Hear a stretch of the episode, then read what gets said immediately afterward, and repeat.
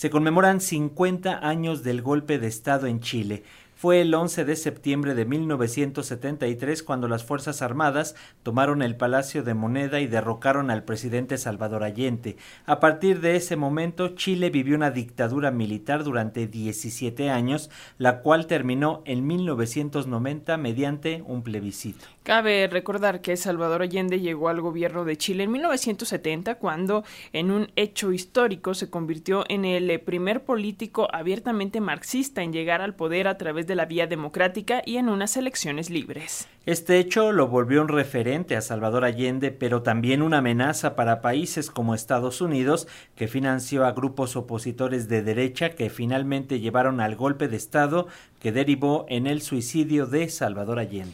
Hoy, a 50 años eh, de estos hechos, Chile sigue enfrentándose a la división política, pero para conmemorar esta fecha, el presidente chileno, Gabriel Boric, recibe este lunes a tres presidentes de la región, a Gustavo Petro de Colombia, a Luis Lacalle Pou de Uruguay y al presidente mexicano Andrés Manuel López Obrador, quien llegó ayer y visitó el Palacio de la Moneda y realizó una declaración conjunta con el presidente Gabriel Boric. López Obrador dijo que Salvador Allende es el dirigente extranjero por quien siente mayor admiración y afirma que la traición de Pinochet fue abominable. Hay que decir que este 11 de septiembre el gobierno también recibirá autoridades nacionales e internacionales, artistas y representantes del mundo de la cultura. Además, los expresidentes chilenos Eduardo Frei, Ricardo Lagos, Michelle Bachelet y Sebastián Piñera, junto con el actual mandatario, firmaron el compromiso para que nunca más vuelva a darse un evento como el de 1973. Los detalles de lo que está pasando en Chile los tenemos con la periodista Diana Porras.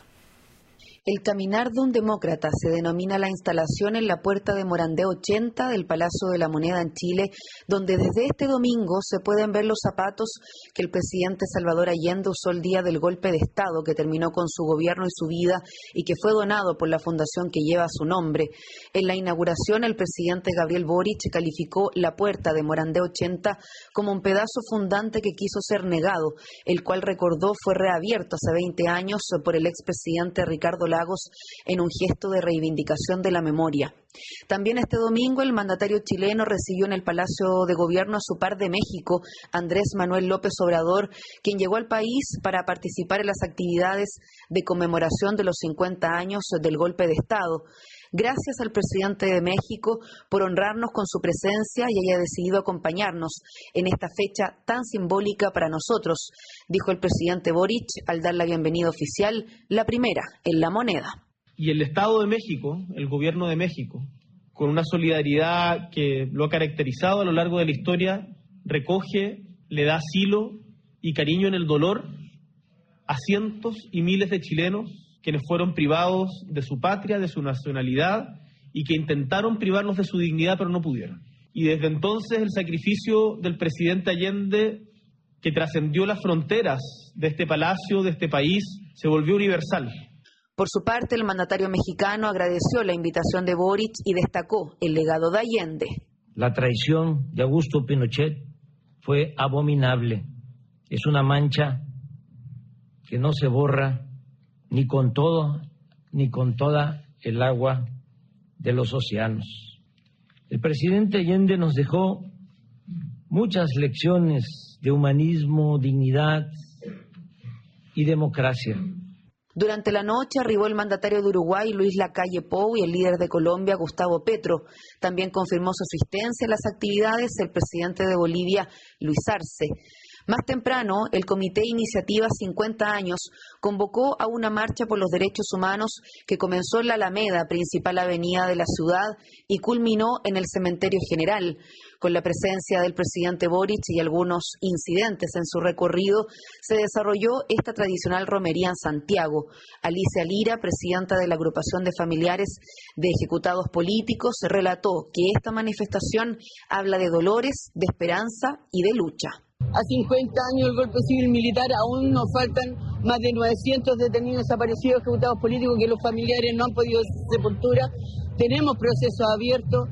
También hay una gran lucha que a 50 años aún estemos esto, pero también esta marcha de 50 años tiene que ver con la reivindicación de un proyecto político que fue la Unidad Popular, la reivindicación de ayer, de ayer y hoy día y seguimos en eso. Está lleno de sentimiento, de futuro también, pensando que nunca más se vuelvan a repetir las violaciones de derechos humanos en nuestro país. Luego de un infructuoso intento del gobierno por firmar en conjunto con todos los partidos políticos una declaración a 50 años del golpe de Estado, diputados desde Renovación Nacional, actual oposición, hasta el Partido Socialista, firmaron su propio acuerdo denominado por la democracia, los derechos humanos y la no violencia política, que fue suscrito por un total de 15 parlamentarios. El documento se suma al compromiso por la democracia siempre, firmado por el mandatario Boric y los cuatro expresidentes vivos dado a conocer el pasado 7 de septiembre. Más allá de las legítimas diferencias, establecieron cuatro puntos a comprometerse al cumplirse 50 años del quiebre violento de la democracia en Chile que le costó la vida, la dignidad y la libertad a tantas personas chilenas y de otros países, se lee en el texto. Desde los partidos de la derecha chilena no se sumaron al llamado acuerdo del gobierno para el nunca más, argumentando, entre otros puntos, que les costaría mucho participar en un homenaje a Salvador Allende. Sin embargo, el expresidente Sebastián Piñera explicó sus razones para tomar su propia postura.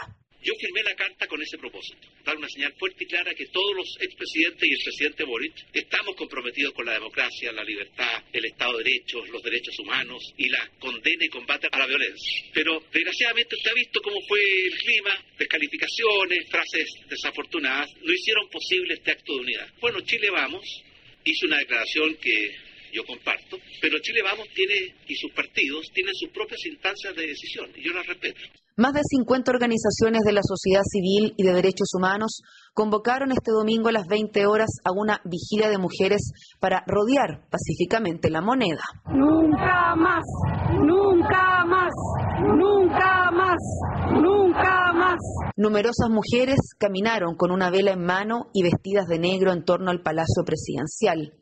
Desde las 8 a.m. de este lunes 11 de septiembre, arriban autoridades e invitados especiales al Palacio para participar de un desayuno y realizarán un recorrido patrimonial. A las 10 de la mañana, el gobierno convocó a un acto ciudadano en la Plaza de la Constitución y a las 16 horas, el acto por las y los defensores de la democracia. Además, partidos políticos y organizaciones de derechos humanos participarán de romerías y diversas actividades en Santiago como el Estadio Nacional, que recordemos fue un centro de detención y tortura durante la dictadura. Para Radio Educación, Diana Porras, desde Santiago, en Chile.